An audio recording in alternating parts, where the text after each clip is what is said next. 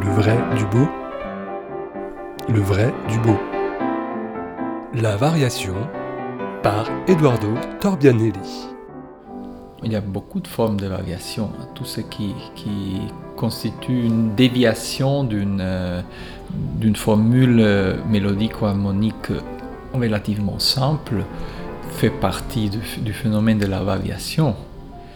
Après, la forme, le genre de variation tel qu'il s'affirme euh, déjà dans, dans le XVIIe siècle et qui plus ou moins demeure jusqu'au XXe, jusqu'aujourd'hui, invarié comme, comme idée, comme conception. C'est une expérience de composition qui s'appuie sur le fait de pouvoir facilement, si l'on veut, repérer un cadre. Et parfois, un cadre plus, mieux déterminé peut même alimenter la fantaisie encore davantage. Donc je pense que chaque compositeur a beaucoup utilisé la forme de la variation comme euh, terrain d'expérimentation. Et Beethoven, sans doute aucun. Quand j'ai décidé d'enregistrer les variations Diabelli, mon intention était plutôt de sortir de ce euh, cadre un peu théorique dans lequel euh, beaucoup de pianistes jouent cet ouvrage. Je pense que chaque variation en soi est un univers assez accompli.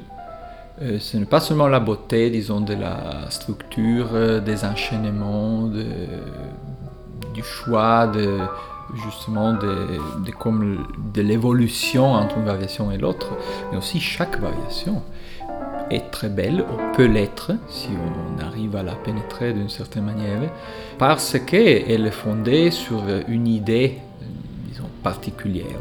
Cette idée aussi est développée avec beaucoup d'intelligence, de, profondeur, de, si l'on veut, de vision relationnelle.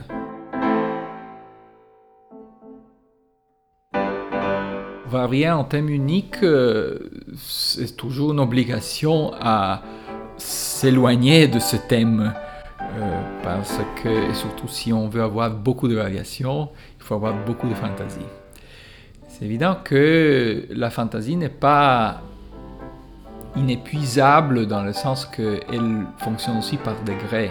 Il y a effectivement dans les variations diabètiques aussi certaines variations qui se correspondent et on sait par euh, l'étude aussi des éminents musicologues euh, sur les manuscrits que peut-être euh, un germe d'idées de variations en fait a produit plus qu'une variation. C'est pour ça qu'il y a certains retours d'idées. Il y a chez les variations Diabelli un moment assez miraculeux, c'est vers la fin, les variations en mineur. C'est donc à partir de la 29 jusqu'à la fugue. Et là, j'ai l'impression qu'il y a aussi un retour euh, vers un idéal de plantif qui est très enraciné dans, dans une esthétique assez ancienne, presque baroque. Je pense que Beethoven a su euh, se mettre dans cette sphère avec une euh, profondeur remarquable et aussi disons, entre la variation 29, 30 euh, et 31, il y a une espèce d'évolution, un enchaînement très intéressant.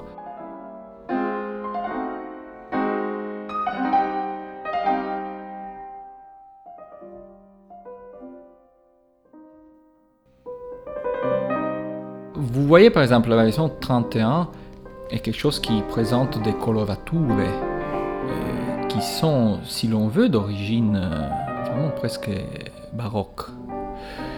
Mais si vous écoutez cette variation, on a l'impression de comprendre pourquoi peut-être Schumann, dans une remarque qu'il a fait sur la musique de Chopin, quand il a connu ses compositeurs dans sa jeunesse, il a dit que Chopin faisait penser à Beethoven. C'est une position euh, qui aujourd'hui est très difficile à comprendre. Il y a disons, il n'y a pas beaucoup de Chopin dans Beethoven en général. Mais par exemple, si vous voyez cette variation, c'est la manière dans laquelle il développe ses, ses coloratures sur cette basse qui est un peu sicilienne. On croit presque toucher un peu une atmosphère de certains nocturnes du compositeur polonais. On sait aussi que Beethoven en général souhaitait que sa musique fût vraiment euh, un message pour l'humanité. Et, donc il faut essayer pour moi de jouer ces, variations simplement comme de la belle musique, surtout de la musique expressive. Les jeux de Beethoven, selon les témoignages de l'époque, étaient un jeu, un jeu extrêmement expressif, extrêmement touchant, était surtout aussi véhicule d'idéal euh, de sentiments, d'idées euh, extrêmement profondes, extrêmement élevées disons, on peut simplifier peut-être un peu si on dit que la forme de variation est un prétexte pour faire de la belle musique, mais en fait c'est presque vrai. Et il faut toujours avoir comme résultat de la, musique, mais la musique peut être plus euh, belle selon certains paramètres au canon, mais en fait la musique doit véhiculer un message important. Et donc, euh, si ce message, disons, n'est pas assez présent, s'il n'y a que du formalisme, s'il n'y a que de l'expérimentation abstraite, on n'arrive pas loin.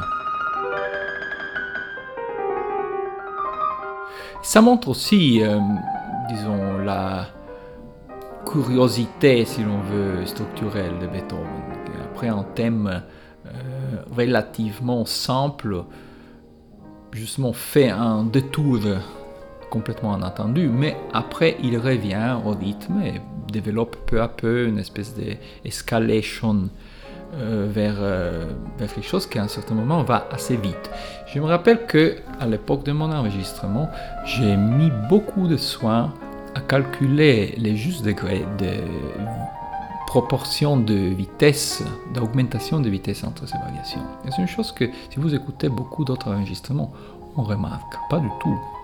Mais c'est très bien euh, organisé par le compositeur, si l'on veut.